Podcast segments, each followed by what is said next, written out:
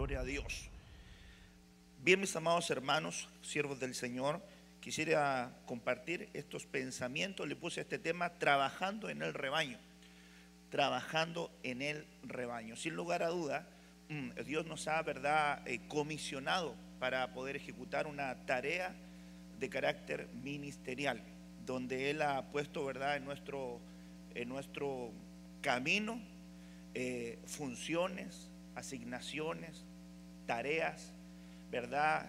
Eh, privilegios también, pero sobre todo responsabilidades que debemos, ¿verdad?, de cubrir y que debemos, ¿verdad?, de, abrazar. Eh, y es muy importante, ¿verdad?, entender que el pastor, aunque sea, ¿verdad?, un cliché, tiene que tener olor a oveja, porque es pastor. Y creo que una de las eh, facetas importantes de un pastor es pasar tiempo con sus ovejas. La Biblia dice, ¿verdad? En el libro de San Juan, en el capítulo 10, mis ovejas oyen mi voz. Y mucha gente se salta hasta el final del versículo y dice, oyen mi voz y me siguen. Eso como que le gusta a todos los pastores, ¿verdad? Mis ovejitas me oyen y mis ovejitas me siguen. Pero la parte del medio no le gusta mucho. Pues la parte del medio dice, y yo las conozco. Y, mire qué interesante es eso, ¿verdad? Porque realmente para poder, ¿verdad?, tener un desarrollo en el rebaño, un trabajo óptimo en el rebaño, uno tiene que tener, ¿verdad?, conocimiento. Entonces quisiera, ¿verdad?, poder entrar a esta temática, solamente apuntalar ahí, eh, Cantares 1, versículo 7, dice, ¿verdad? La amada dice, hazme saber, oh tú, a quien ama mi alma, ¿dónde apacientas? ¿Dónde esteas al mediodía? Pues, ¿por qué había de estar yo como errante junto a los rebaños de tus compañeros? Aquí claramente nosotros establecemos que hay una necesidad que tiene la amada de un cuidado ministerial, de un cuidado pastoral. Ella está preguntando, eh, señálame bien dónde es el lugar donde tú alimentas. Señálame bien el lugar donde tú me vas a apacentar. Señálame bien el lugar donde tú me vas a direccionar, corregir, alimentar, guiar. Señáleme el lugar donde tú vas a poner aceite sobre mi cabeza, que es una de las tareas del pastor, poner aceite sobre la cabeza. Señálame el lugar donde tú me vas a mostrar el trazo para salir en la oscuridad, que es lo que dice el Salmo 23. Señálame el lugar donde me vas a poder establecer la vara y el callado. Señálame el lugar donde yo he de ir a beber el agua que necesito. ¿Por qué? yo no tendría lugar.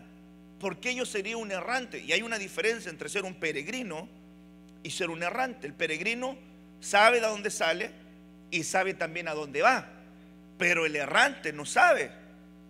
Entonces Abraham se equivocó cuando él dijo, Dios me hizo un errante. Dios no le había hecho un errante.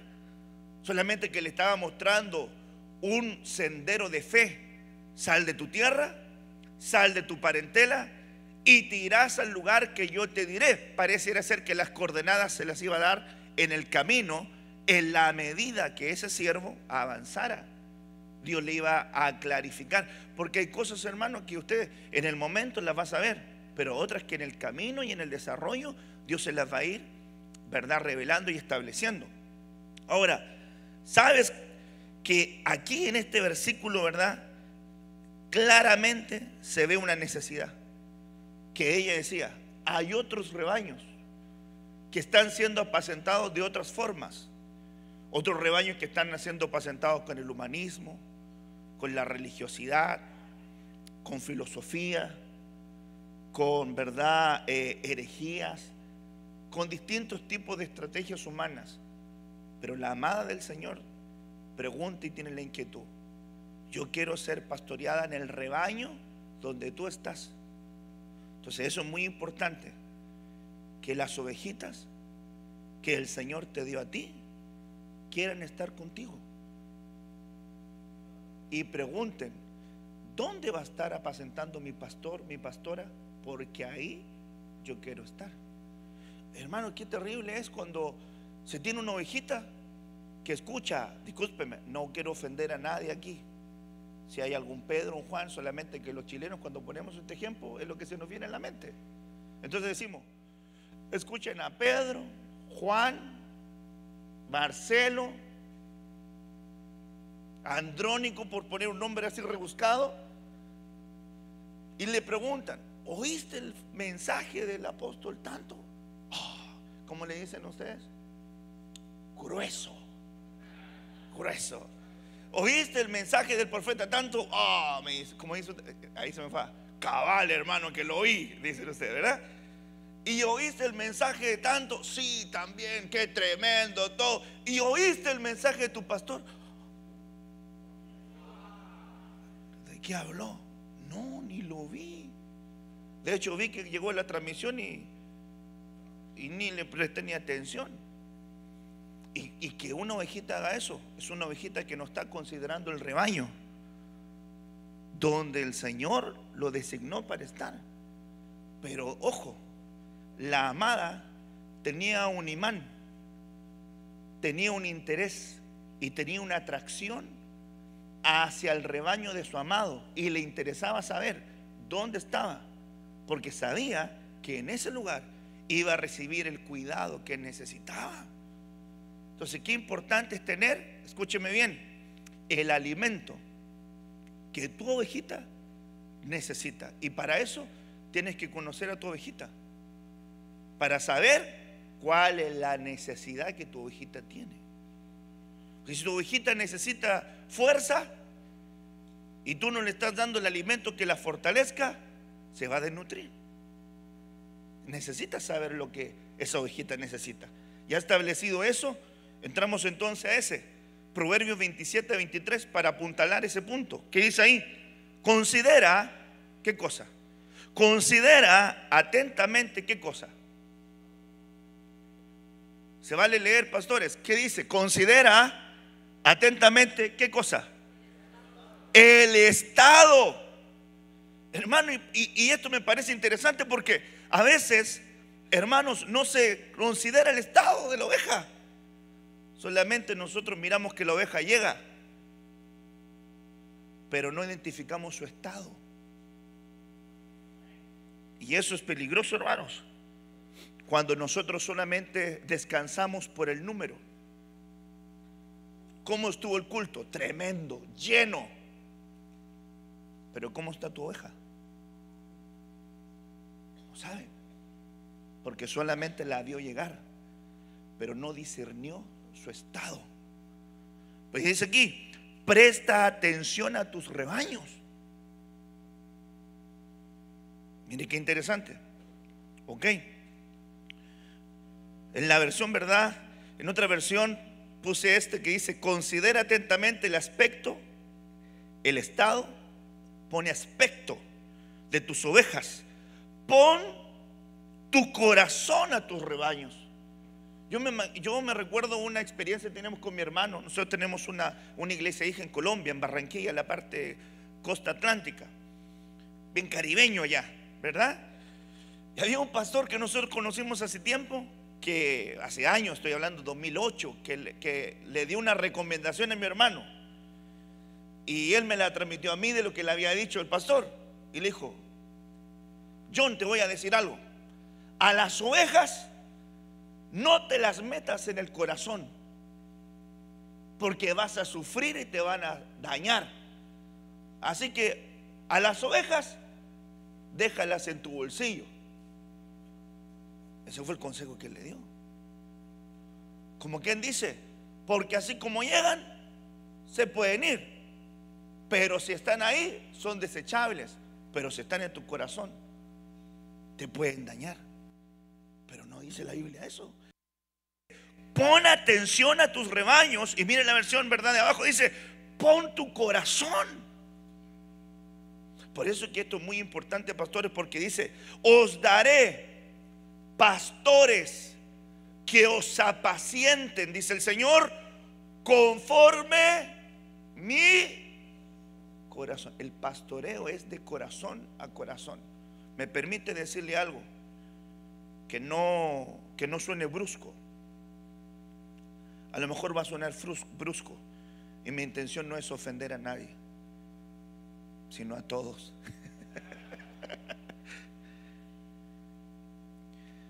Cuando nosotros pasamos la pandemia, era indiscutible mm, saber que muchos de nosotros no habíamos pastoreado nunca en pandemia. No sabíamos cómo era eso. Algunos estuvieron en su casa, algunos no sabían ni prender un celular, algunos no sabían ni hacer un zoom, algunos no sabían poner una cámara. Y muchos aprendieron hasta producción audiovisual para poder hacer la transmisión. Y, y si bien es cierto, la palabra de Dios es la que nos sustenta, la palabra de Dios es la que nos ayuda, nos guía, lámpara es en nuestros pies su palabra, lumbrera es en nuestro camino. Sin lugar a duda le voy a decir que muchas ovejitas se quedaron con usted. Más allá de la palabra también, que es la que es el ancla, porque tenía su corazón en el corazón de esa ovejita. Y esa ovejita tenía su corazón en el corazón de su pastor. Y, le digo que habían, allá le decimos viejitas, ¿verdad? No sé cómo le eran las personas más adultas. Pero habían viejitas que no sabían conectarse, no sabían poner YouTube, no tenían Facebook. Pero esas abejitas se sostuvieron toda la pandemia con un corazón en el corazón de su pastor y su pastor con el corazón de su, ovejita viejita. Y cuando terminó la pandemia, abrieron las puertas y la ovejita viejita sentada ahí volvió. ¿Por qué? Porque era una ovejita que tenía un pastor que sí conocía su estado, porque ese pastor había volcado su corazón a esa ovejita. Miren lo que dice acerca del corazón, su voluntad, su ánimo, su cuidado, su deseo. Esto es interesante. ¿Por qué le digo esto, hermano? Vamos a ir de menos a más. El versículo 24 me gustaría que usted lo leyera, pastor. Y si usted tiene Biblia, lo pudiera ver, por favor. Para que así tampoco sea tan duro el batatazo. Sino que vea que está ahí. ¿Ok? Se lo dije ya. Versículo 23, considera atentamente el aspecto de tus ovejas, pon tu corazón a tus rebaños. Versículo 24, en la Reina Valera actualizada de 1989 dice, porque las riquezas no duran para siempre, ni se transmite una corona de generación en generación. La versión Ausejo dice, porque el patrimonio no es para siempre, ni la riqueza dura generaciones. Ok, ponga atención ahí, generaciones. Sigamos, Torres Amat. Porque no siempre tendrás el poder o la fuerza para hacerlo, pero recibirás por ello una corona eterna. Hermanos amados, dice acá entonces el versículo, que debes poner tu corazón en, en tu rebaño, considerar su rostro, su aspecto, porque las riquezas no duran para siempre ni se transmiten de generación en generación. ¿Qué es lo que está diciendo esto el, proverbista? Está diciendo, cuida bien al rebaño, no tan solamente cuando te genere dividendos y recursos, porque estos no van a durar para siempre. Pero si cuidas la ovejita, la ovejita siempre va a estar contigo. ¿Qué es lo que sucede con esto? Que a veces, no aquí, en Siberia, en Alaska, en lugares que usted no se imagina. La ovejita es buena ovejita, mientras de buena lana. Pero cuando la lana se acaba, ya no es tan buena ovejita. Entonces ese pastor es un siervo mistios. Solamente le importa la riqueza. Y el proverbista dice, cuida bien a tu rebaño, cuida bien a tu ovejita. Y le sigue el versículo diciendo, porque las riquezas no te van a durar para siempre ni el patrimonio va a ser duradero. Pero si tú cuidas bien la ovejita, recompensa eterna tendrás de Dios. ¿Qué es lo que sucede, hermano? Que de repente hay ovejitas que llegan y le dan y le dan y le dan y le dan y le dan. Y el pastor, hermano, crece, se establece, se desarrolla la obra, se invierte, no se, no gastan los recursos, se invierten en la obra. Pero si la ovejita se quema, si después la ovejita no está, lograste tu cometido, lograste tu objetivo. Hay un pastor me comentó, creo que ayer, ¿verdad? Que trabajaba las ovejitas, se las metió a trabajar, a trabajar, a trabajar, a trabajar, a trabajar, a trabajar, para construir un templo. Construyó el templo, logró su cometido, pero ya no tenía ovejas, hermano. O sea, logró su objetivo patrimonial, pero, no se, pero se despreocupó de su rebaño. Allá le voy a decir un dicho costeño de Colombia. Diga amén, diga ayayay o disimule. Se fusiló, hermano, la oveja, pero logró el cometido. Entonces esto tiene que ser equilibrado. Mire, Dios no tiene problema en que usted como pastor participe de la lana. Así lo dice el profeta. El profeta dice, mis ovejas son presa de toda bestia del desierto, porque mis pastores se han apacentado a sí mismos, tomando lo mejor de su rebaño para sus familias, pero no han cuidado a mis ovejitas. O sea, lo que está diciendo es, no hay problema, porque qué pastor que cuida ovejas, dice la Biblia en Corintios, no puede participar de la leche. No hay problema. Dios no tiene problema con eso. El problema es cuando participas de la lana, de la leche y todo lo que provee la oveja, pero no la cuidas. No la cuidas. Es decir, que la llamada a la ovejita sea para saber cómo está y no porque no diezmó ese mes. Estamos, ¿verdad? Trabajando en el rebaño. ¿Cómo vamos a trabajar y de qué forma vamos a trabajar? Como dirían ustedes, grueso. Primera de Crónicas 27:31. Reina Valera actualizada. Y de las ovejas, Jasís, Agareno, todos estos eran superintendentes de la hacienda del rey David. En este párrafo bíblico nosotros vemos, hermanos amados, que hay una lista de personas que ayudaban a David en distintas tareas de su hacienda. La escritura refleja algunos que cuidaban vacas, la escritura refleja algunos que administraban los tesoros, otros administraban, hermano amado, eh, la distribución de alimentos, cada uno en sus funciones. Aquí hablamos de cómo vamos a trabajar el rebaño y en este punto las personas que nos van a ayudar a cuidar el rebaño, a la manera de David, yo estoy cuidando las ovejas de mi padre, pero las ovejas son de mi padre, pero yo estoy ayudando a cuidarlas, ¿ok? Entonces, este personaje, Jasís Agareno, era uno de los superintendentes de David, pero él estaba ayudando a cuidar las ovejas. Ponga atención. Una persona que es superintendente, ¿verdad? De acuerdo al Strong, es una persona jefe, una persona cabeza, una persona que tiene rango, un comandante, pudiese ser un general, pudiese ser un maestro, un oficial, un príncipe en medio, ¿verdad?, del rebaño. Alguien que tiene una autoridad delegada por ti para que te ayude a trabajar en el rebaño. Ojo con eso, ok. Ahora miremos también con relación a esto. Esa misma palabra de superintendente tiene su subraíz que es sarar, que significa alguien que ejerce dominio, alguien que ejerce, ¿verdad?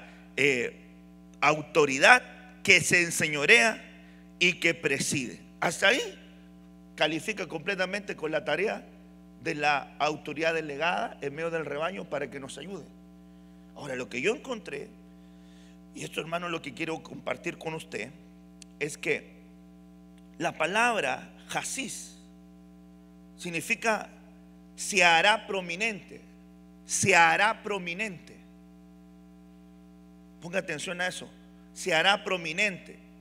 Y la subraíz de la palabra Jasís dice conspicuo. llenura del pecho, bestia del campo, lo que se mueve en los campos o un resplandor. Ahora, la palabra conspicuo, que es la palabra de Jasís, fíjese lo que dice. Conspicuo, persona que goza de algún privilegio, persona que atrae constantemente las miradas hacia él. Conspicuo, alguien notable. En su etimología, alguien que logra capturar la mirada de otros. ¿Sí me está escuchando, no? ¿Sí? Ah, no, pero este se escucha. ¿Y lo se escuchó lo demás? Sí. Ok. Alguien conspicuo atrae la mirada. Entonces aquí hay un punto importante. Esa persona conspicua, que es el superintendente de David, Jasís, era una ayuda en el rebaño. Y como la autoridad delegada de ayuda estaba ahí, pero cuando se le entrega una autoridad delegada a alguien, sin lugar a duda en el rebaño se aprecia. En el rebaño se ve. En el rebaño destaca. Pero este era conspicuo. Quiere decir que este en su pasada por el rebaño atraía mucho la mirada hacia él. El problema con eso es que era la segunda faceta de su raíz. Era bestia.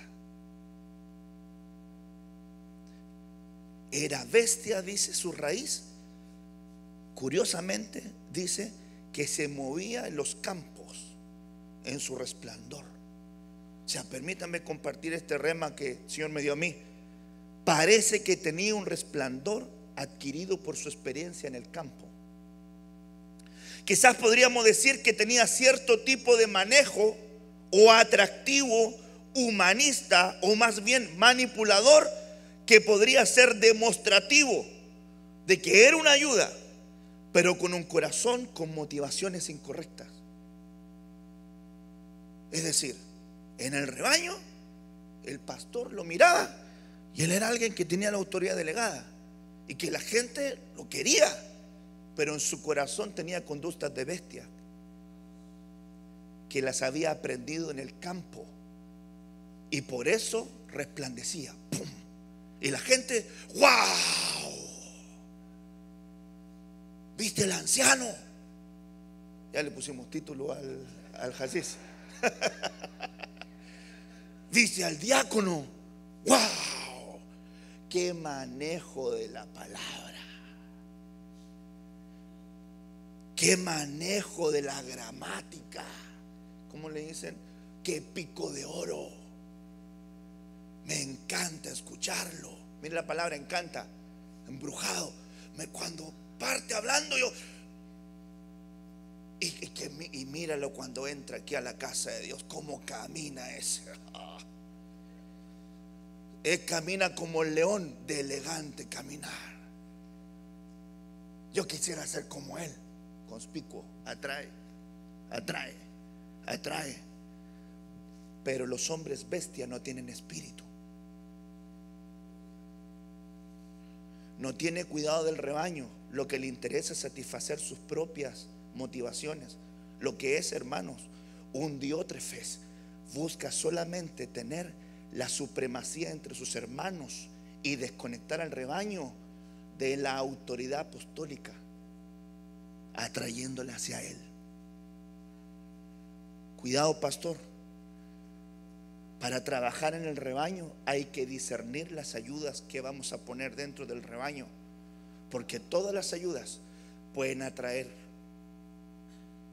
pueden atraer, pero lo más importante es que esa ayuda tenga tu corazón. Porque si no, esa ayuda a la final no va a ser una ayuda. Se va a enojar y va a decir, síganme los buenos. Y te arrastró todo. Como le dije, diga amén, diga yayay o disimule. Discernamos si tenemos algún jacis en medio de nuestro rebaño prominente, locuaz, de elegante caminar. Hermanos amados, que atrae miradas, pero que a lo mejor en vez de acercar el corazón hacia el pastor de la casa, lo está acercando a él. Y de repente hasta esa ovejita puede llegar donde ti y decirte, ah, pastor, mire, ¿qué opina usted de esto? Mira, yo lo veo acá. Ah, es que el hermano tanto me dijo esto. Pero yo te estoy diciendo eso. Sí, pero el anciano que me cubre me dijo esto. Oye, pero imagínense que el apóstol empezó a decir, oye, pero si yo soy tu pastor. Sí, pero que el anciano me dijo esto. Oye, yo soy tu apóstol. Pero es que el anciano que me cubre en el departamento me dijo esto. Ya no le tener atención a lo que le está diciendo su pastor, sino que el conspicuo ya es más interesante para él porque capturó toda su atención. Pasó más tiempo con él que con su padre del alma. Estamos trabajando en el rebaño. Pastor, amado, consiervo, discierne muy bien la gente que va a ser tu ayuda. Porque al final, si no la disiernes, te pueden dividir el rebaño. Amén, pastor.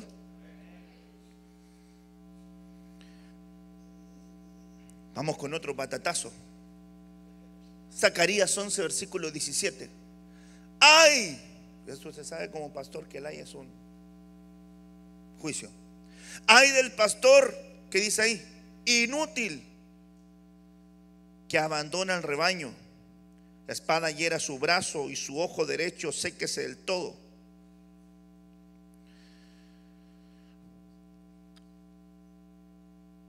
Y oscuréjase por completo su ojo derecho.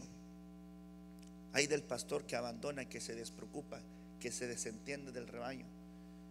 Mira, pastor, el que tiene el corazón del pastor, cuando tú, cuando Dios te tiene como pastor, invierte tiempo en lo que Dios te mandó a hacer y no quieras hacer algo de lo cual Dios no te mandó a hacer. Un pastor tiene que oler oveja. Entonces el pastor tiene que pasar tiempo con su rebaño, porque para eso Dios lo puso. Si la Biblia dice, no pastorea a los pastores ovejas, y si no estás pendiente de tus ovejas, hermano, entonces lo que estás haciendo es abandonando. Algunos abandonaron literalmente el rebaño. Mire, yo, conocí a un pastor allá en Colombia. Mi hermano me contó, porque yo no lo había ido a ver la última vez allá a la, a la tierra. Y dice, ¿y este pastor? Se fue a vivir a Estados Unidos, a otra parte, ¿verdad? Desde otra denominación. Pero ¿y qué pasó con el rebaño? Ahí quedó.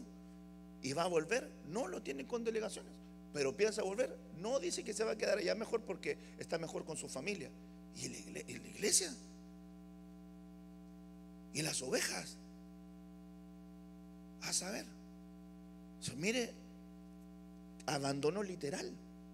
Pero hay un abandono que no es literal, que es la despreocupación. Eso es lo mismo que el repudio. Cuando la palabra ocupa la palabra repudio, ¿por qué Moisés, si no me equivoco, en Mateo 19, ¿verdad? Que habla acerca del divorcio, entonces dice, se les permitió dar cartas de repudio. Esa palabra repudio significa soltar, significa dejar de importar. Ya no me afecta lo que pase contigo. No es repudio, fuchi, fuchi, no me toques, cochino, cochina, sucio. Es, ya no me importa lo que pase contigo. Entonces, ¿qué es lo que pasa cuando hay un pastor inútil?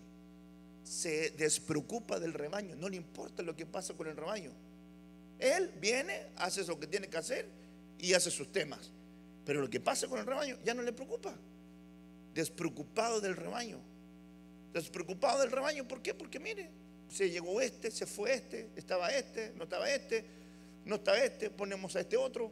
Pero mire, y si no se preocupa desde la ovejita que, que, estaba ahí y no le duele. Mire, pastor que no le duele la partida de una oveja. Es un pastor que no ha crecido como pastor. El Señor nos llama, no a usted, a mí, a todos nosotros, a no llenar ese perfil de inútil no abandonemos la tarea que Dios nos mandó a hacer. No abandonemos la asignación que Dios nos mandó a hacer. Su sentencia es, su brazo se le secará. Y esa palabra secar es perder, hermanos amados, el reverdecer. Y mire, la traducción es su brazo se le secará. Esa palabra, secarse, es la palabra Yabech, perdónenme hebreo, a lo mejor el suyo es más fino. Yabech. Esa palabra Yabech significa desilusionado, confuso, como alguien que ha fracasado. Como alguien que ha fracasado en la tarea. Entonces, alguien que se siente que ha fracasado, a lo mejor es que ha fracasado porque se ha desentendido el rebaño. Y su brazo se le ha secado. Se siente que la cosa no le prospera. Ahora dice que se le oscurezca su ojo derecho por completo. Estar débil, perder la luz, oscurecerse. Y mire el ejemplo, hermanos amados de la Biblia. Dice que a Moisés nunca se les oscurecieron sus ojos. Y la Biblia dice, siervo de Jehová. Moisés, siervo de Jehová. Moisés, siervo de Jehová. Y fíjese que no a muchos le daban el título siervo de Jehová, porque otros eran el título de siervo. Pero a Moisés le dieron el título siervo de Jehová. Y ese título también se lo dieron a Josué en algunos párrafos. No en la misma cantidad de a Moisés, pero siervo de Jehová. Pero nunca se le oscurecieron los ojos. El problema es que el pastor que se desconecta del rebaño, como está desconectado del rebaño, le puede soltar la bendición a quien no debe y retenérsela a quien se la tiene que dar. A Isaac se le oscurecieron los ojos y le soltó la bendición. Estoy tomando este ángulo. Usted sabe de la primogenitura, de la comida, del potaje, pero estoy tomando el ángulo del ojo oscurecido que le soltó la bendición al que no era. Y al que debía, no se la dio. Entonces, ¿qué pasa eso? Cuando estamos desconectados del rebaño, no nos damos cuenta del trabajo que está haciendo el rebaño. Entonces venimos y señalamos a aquel que no está trabajando en el rebaño, aquel que no tiene amor en el cuerpo, aquel que no está perseverando y sirviendo porque tenemos los ojos oscurecidos. Y de repente a ti te voy a poner esta función y los demás te dicen, pero si ese nunca está, ni aparece.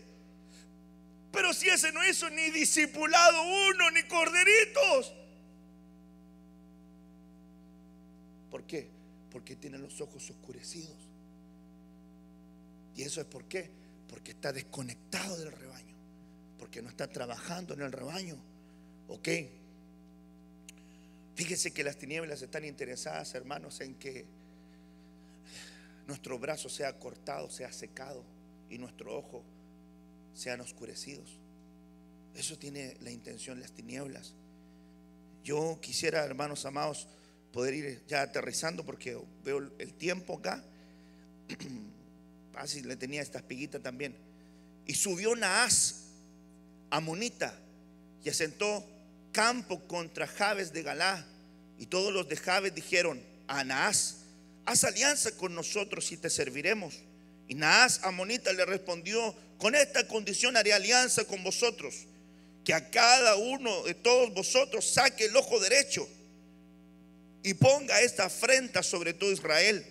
Los ancianos, ¿verdad? Parafraseando, le dijeron, vamos a ver si alguien nos ayuda. Y si no, vamos a sacar el ojo, vamos a, vamos a obtener esta afrenta.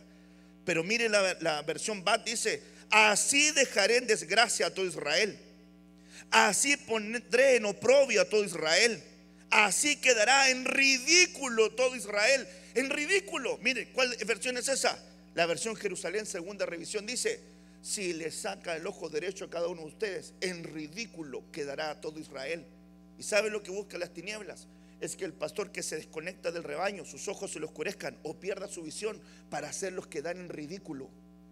Cuando la visión se pierde, el pueblo se desenfrena y solamente hacemos el ridículo. Vamos a hacer esto, ni un fruto. Vamos a abrir acá y vamos a empezar este proyecto, ni un fruto. No se ve fruto, no se ve desarrollo, no se ve crecimiento, no se ve nada. ¿Por qué? Porque no hay visión. Entonces, ¿qué es lo que pasa? Solamente ridículo hacemos. Porque si no se tiene visión, hermanos, corremos el peligro y la y Naas significa serpiente.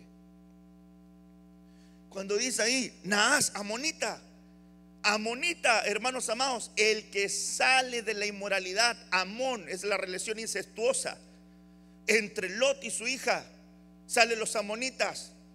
Entonces, nada, la serpiente que se desprende de la inmoralidad oscurece los ojos. ¿Cómo se oscurecen los ojos del ministro? Viendo lo que no tiene que ver. La oscuridad le cae en los ojos, pierde la visión, se oscurece, se desconecta. Y ahí no tiene entonces claridad. ¿Por qué le digo esto? Porque Sansón se le oscurecieron sus ojos espirituales y luego físicos por el deseo sexual, por la inmoralidad. Y la Biblia dice que cuando le sacaron los ojos, solamente se burlaron y ridículo hizo. Hermanos amados, que Dios nos ayude.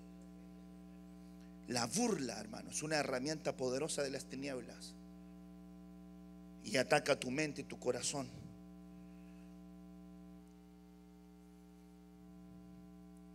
Ay, no se lo voy a compartir. Sí, se lo voy a compartir rápido igual. Se me quedan unos minutitos. Jeremías 10, verso 21. Porque los pastores se infatuaron y no buscaron a Jehová, por tanto no prosperaron. Todo su ganado se esparció. Estamos hablando del trabajo en el rebaño todo su trabajo se, esparció, todo su rebaño se esparció, se fue.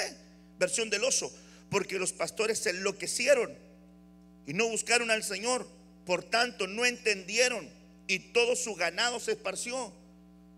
¿Cuál, hermanos amados, aquí fue la consecuencia en el rebaño que fue disperso? Los pastores, dice la versión, se entontecieron. Otra versión dice, se hicieron necios. Pero la característica grande aquí, dejaron de buscar del Señor. Escúcheme bien, todos los pastores deben trabajar en el rebaño, pero es muy, es muy diferente tener activismo religioso. Pastor, así como tienes tiempo para ir al culto, así como tienes tiempo para ir a visitar, así como tienes tiempo de, de ir a predicar, así tienes que tener tiempo para estar en la presencia de Dios. ¿Por qué? Porque si dejas de buscar, entonces, hermano, no encontrarás. Y te puedes hacer un profesional del púlpito. Pero cuando no tienes búsqueda, solamente transmites información. Pero cuando estás en el secreto del Señor, impartes vida al hablar. Impartes vida al hablar.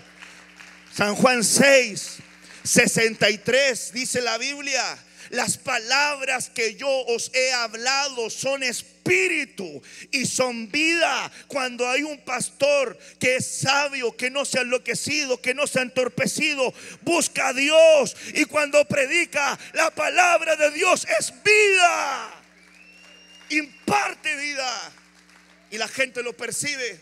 Y la gente dice, esa palabra me está transformando es porque es la palabra de Dios, pero hay un siervo que la está comiendo en el secreto, está orando, está buscando, está gimiendo, está rogando para que Dios le hable. No es un profesional del púlpito. No es alguien que aprendió, hermano, algunas palabritas de griego y hebreo y, y se fusiló en un púlpito. Es alguien que va a buscar el rema, el secreto. Dios le dijo eso a sus siervos, los profetas, y le dijo, si ellos estuvieran en mi secreto, sabrían lo que debían decir a mi pueblo. Pero como no tienen secreto, le dicen cada cual el deseo de su propio corazón. Hermanos, y nuestros corazones, aunque tengan buenas intenciones, no transforman a nadie, hermano. Porque usted no cambia a nadie. El que transforma es Dios. El que transforma es el Espíritu Santo. ¿Cuántos dicen amén a eso? El que cambia corazones es nuestro Dios Todopoderoso, el Espíritu Santo. Otra versión dice, los pastores se han embrutecido. Otra versión dice, se hicieron necios. Otra versión dice, se portaron insensatos. No han ido en pos del Señor y por eso les faltó la inteligencia o tino faltó el tino. ¿Sabe de qué está hablando nuestra cobertura apostólica hace poquito? El día jueves en la reunión de pastores. Del sentido común.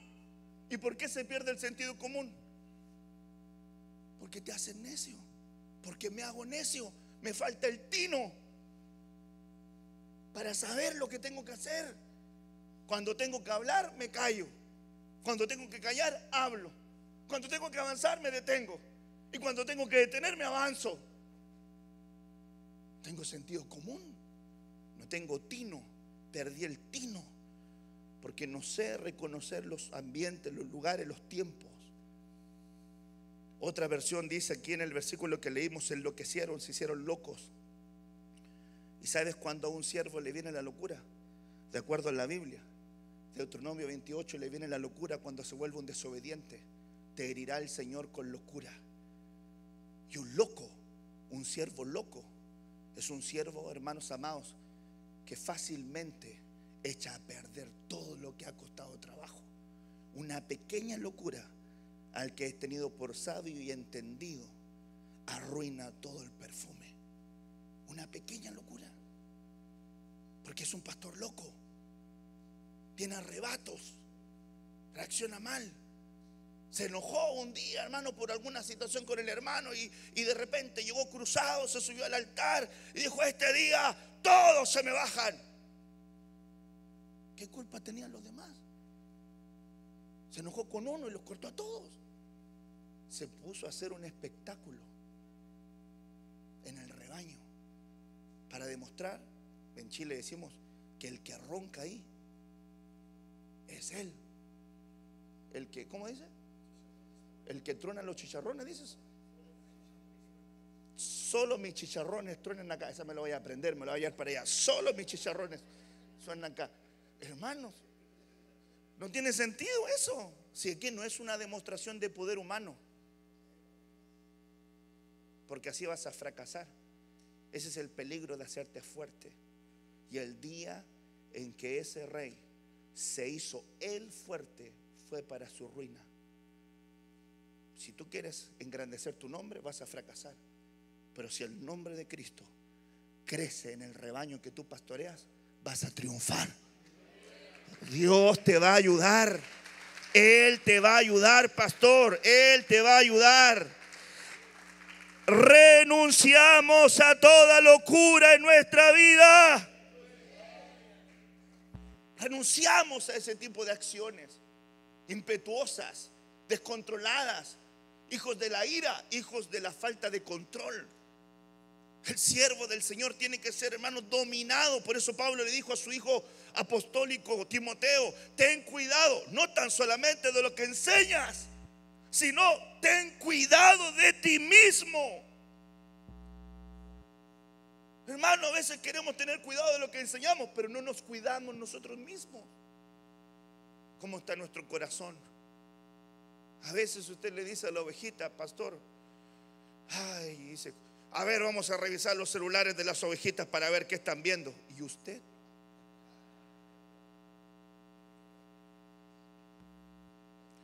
A veces, hermano, el Instagram del pastor, del ciervito, está más contaminado que el de la ovejita. ¿Cómo dice usted? Grueso. No, hermanos, que Dios quite toda locura de nuestra vida. Amén. Termino con esto, pastor. San Juan, perdón, jueces 5, versículo 14, en la versión Torres Amat. También los caudillos de Isaacar han ido con Débora y seguido las pisadas de Barak, el cual se ha arrojado a los peligros, dejándose caer sobre el enemigo, como quien se despeña a una cima. Más dividido entonces Rubén en partidos contra sí mismo, dividido en partidos contra sí mismo. Se suscitaron discordia entre sus valientes, un rebaño dividido, un rebaño peleado. Pero ¿sabe quién era Rubén? Rubén era un pastor. Y no me voy a meter porque también tuve, hermanos amados, el deseo de meterme en el trazo del pastor Rubén. Pero, pero quiero aquí solamente apuntalar algo. El pastor que tenía partidos divididos en su rebaño. Entre sus valientes no había acuerdo. Algo, pastor, en lo que debemos trabajar en el rebaño es formar unidad en nuestros valientes. Nuestros valientes son aquellos que están ayudándonos en las tareas. El anciano tanto no se lleva con el anciano tanto. El diácono tanto no se cruza con el diácono tanto. El líder de esta área no quiere ver al otro líder de esta área. En Chile decimos, lo mastica pero no lo traga. Aquí también. Ok. Se viene el hermano por aquí y el otro, el otro hermano, valiente, me voy por acá. Están sentados en la misma mesa, no se miran. Uno empieza a mirar para acá, para los que se lleva, el otro mira para los que se lleva. Puro matrimonio enojado. Y después, hermano, lo tremendo de esto, que cuando el hermano valiente lo pone en el altar, wow, hermano, que los cielos se abran. Y fíjese algo, que hay un salmo que no lo traje aquí, pero se me viene a la mente, pero créame que está en la Biblia, usted lo va, va a encontrar, que dice, cuando oras sin confesar aún tus pecados. Entonces, ¿qué quiere hacer una parte devocional de comunión? Pero no confiesa pecados. Ahora mire esto. Aquí está la administración de, del cuidado del rebaño, hermano. ¿Por qué te has ¿por qué te estás ahí quieto, oh Rubén, entre los dos términos de Israel y de sus enemigos, oyendo los balidos de tus rebaños? Pero dividido Rubén en partidos contra sí mismos, sus valientes solo se ocuparán, se ocuparon en disputar entre sí. ¿Sabe, hermanos amados? Aquí es un pastor que se estancó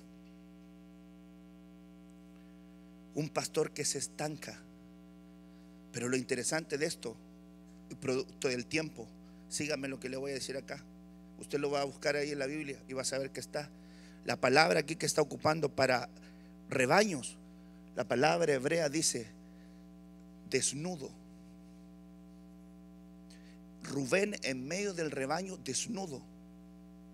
Y la palabra valido en una traducción la pone como flauta como ruido, como silbido, pero buscando todas las, las versiones decía burla, crítica, señalamiento. ¿Sabe lo que está diciendo ahí? Rubén, te estancaste porque tu rebaño vio tu desnudez y al ver tu desnudez empezaron a burlar y a criticar. ¿Por qué? ¿Por qué no avanzaste? ¿Por qué no seguiste adelante? ¿Por qué no seguiste progresando en tu servicio? ¿Por qué no seguiste haciendo la obra? Rubén, pastor, te quedaste oyendo la crítica, la burla, el señalamiento. ¿Por qué? Porque en tu rebaño tú mostraste lo que tú eras. Pero ellos, en vez de amarte, se burlaron. Y hay otros que vieron tu error y se comenzaron a burlar y a criticarte y eso te estancó. Eso te ató. Eso te contuvo. Dejaste de avanzar. Dejaste de, creer. Dejaste que Dios te podía ocupar. Dejaste que Dios de, de proclamar. Dejaste de anunciar. Yo te quiero decir, pastor, así como hay esperanza para la oveja, también hay esperanza para ti, pastor. Si tú llegaste a este culto a esta reunión de ministros, de pastores y llegaste estancado. ¿Por qué? Porque alguna oveja o algunos de tus hijitos o alguno de tu rebaño han visto tus errores, han visto tus fracasos, que has intentado hacer la obra, que has intentado levantarte, que has intentado hacer algo, pero por ese motivo perdiste el tino, te faltó el puntalazo, fracasaste en un proyecto, te faltó la visión, administraste mal unos recursos. Lo importante es que lo reconozcas delante del Señor, pero que no te mantengas quieto, no te estanques, porque largo camino todavía te resta. Todavía hay camino por delante. Todavía hay que seguir adelante, pastor, ministro. Ay, es que la ovejita ya sabe tenía mis equipos de valientes. Esos eran sus, ayudas. Y cuando el pastor se equivocó en una decisión, las mismas ayudas, en vez de decirle, vamos pastor, solamente señalamiento. El pastor se equivocó. El pastor no debió haber hecho eso. El pastor tomó esta mala decisión. Y ellos, hermanos, tus ayudas, tus valientes, en medio del rebaño, hablando de la mala decisión. Ay, en Chile decimos este dicho, después de la guerra todos son capitanes. Porque la autoridad se delega, pero la responsabilidad no. Y el peso que tienes tú sobre tu vida es que tú tienes que tomar decisiones. Tus ayudas son ministerios consultivos, pero el resolutivo eres tú. Y cuando tú resuelves algún camino y por ese motivo aciertas, todos quieren acertar contigo. Pero cuando no aciertas, muchos de ellos, en vez de sumarse al trabajo de unidad, por eso que habían entre sus valientes, estaban en partidos y se dividían y disputaban entre sí. Y eso le estancó a Rubén. Rubén empezó entonces a quedarse así, teniendo mucho ganado. La escritura menciona que Rubén, Manasés, tenían mucho ganado, pero lo estancó. Dejó de avanzar, dejó de progresar. Pastor, vengo a decirte de parte del Señor en este día que hay nuevos comienzos para ti. Que es tiempo de levantarse y es tiempo de volver a tomar el rebaño. Y es tiempo de volver a hacer la obra del Señor. Es tiempo de volver a la oración, es tiempo de volver a la intimidad, es tiempo de volver al carácter templado, es tiempo de pasar por alto nuestros errores, es tiempo de olvidar nuestros desaciertos y tomar resoluciones correctas, es tiempo de que levantemos, es tiempo de que volvamos a hacer aquello para lo cual Dios nos llamó. Y si tú en este día, hermano, necesitas, pastor amado, se vale, pastor, apóstol amado, se vale esa oración de administración.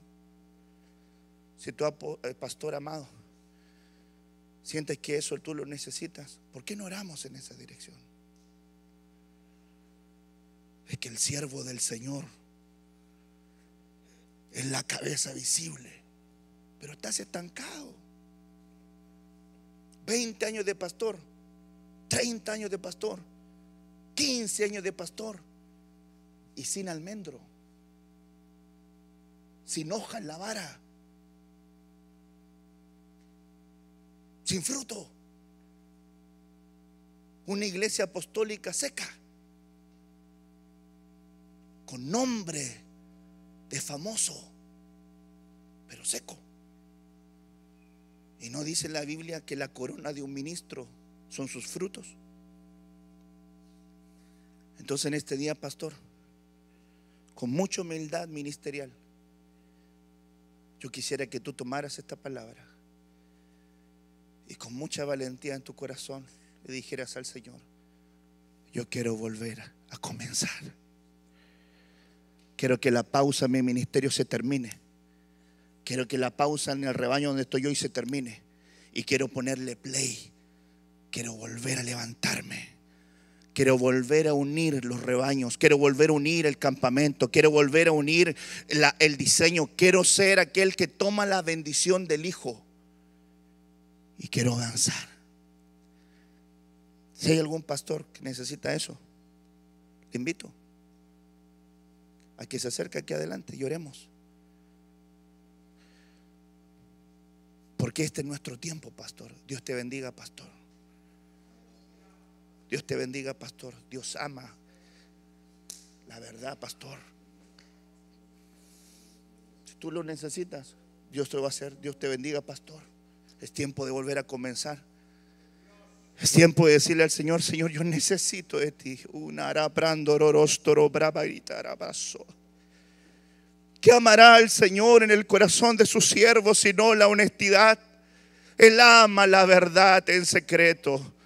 Nos paramos a predicar, nos paramos a enseñar, nos paramos a dirigir, nos paramos a exhortar, a ser discipulados, transmisiones, oraciones pero la vara no nos está floreciendo, no vemos el resultado, hay un estancamiento. Dios le dijo eso a su pueblo, mucho tiempo habéis pasado en este monte, es tiempo de salir del estancamiento, es tiempo de salir del estancamiento y eso, amado hermano, no lo hace un ángel que viene a mover las aguas, eso lo hace el Señor que te comisionó al llamado que tú tienes.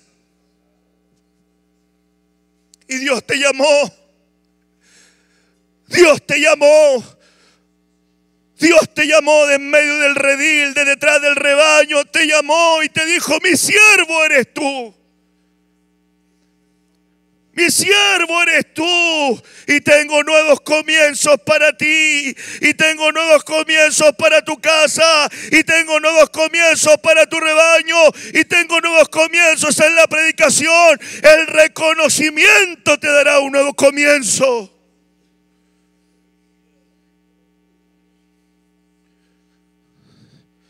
Pastor amado, te invito a que abras tu boca un momento. Porque la Biblia dice que cuando su pueblo clamó, Dios lo reconoció. Y hoy en el nombre de Jesús nos acercamos con humildad, nos acercamos con humildad delante del trono de papá y le decimos, te necesitamos. Te necesitamos.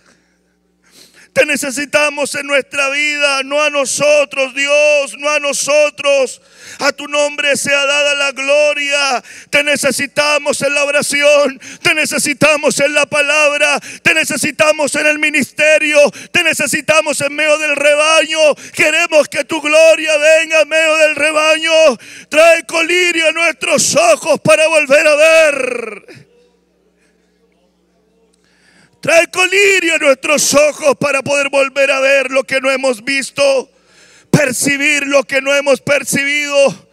Porque el mundano, dice la palabra, no puede percibir, captar lo que es del Espíritu.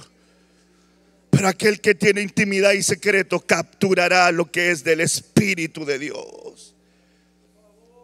No podemos nosotros venir, hermanos, y ser conspicuos atraer solamente las miradas, pero con un corazón seco y apartado de Dios, con ojos oscuros, sin visión, sin tener la capacidad de poder ver lo que viene por delante como siervos. Hoy has venido a un equipamiento ministerial. Hoy Dios te trajo de tu rebaño del centro de operaciones y te trajo a este lugar, a esta cumbre ministerial para poder activarte, para poder abrir la puerta y para poder darte nuevos comienzos en tu vida.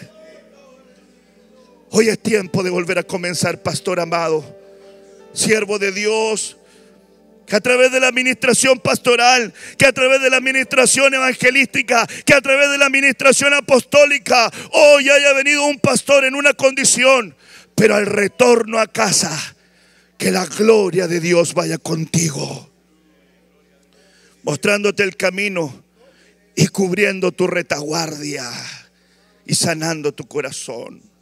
Padre, en el nombre de Jesús, tomamos de esa porción, nos humillamos delante de ti y suplicamos que tu palabra venga a ser guardada en nuestros corazones y puesta por obra. Señor, lo rogamos y lo suplicamos en el nombre bendito y poderoso de Jesucristo nuestro Señor. Amén y amén. Aleluya. Denle un fuerte aplauso a Jesucristo.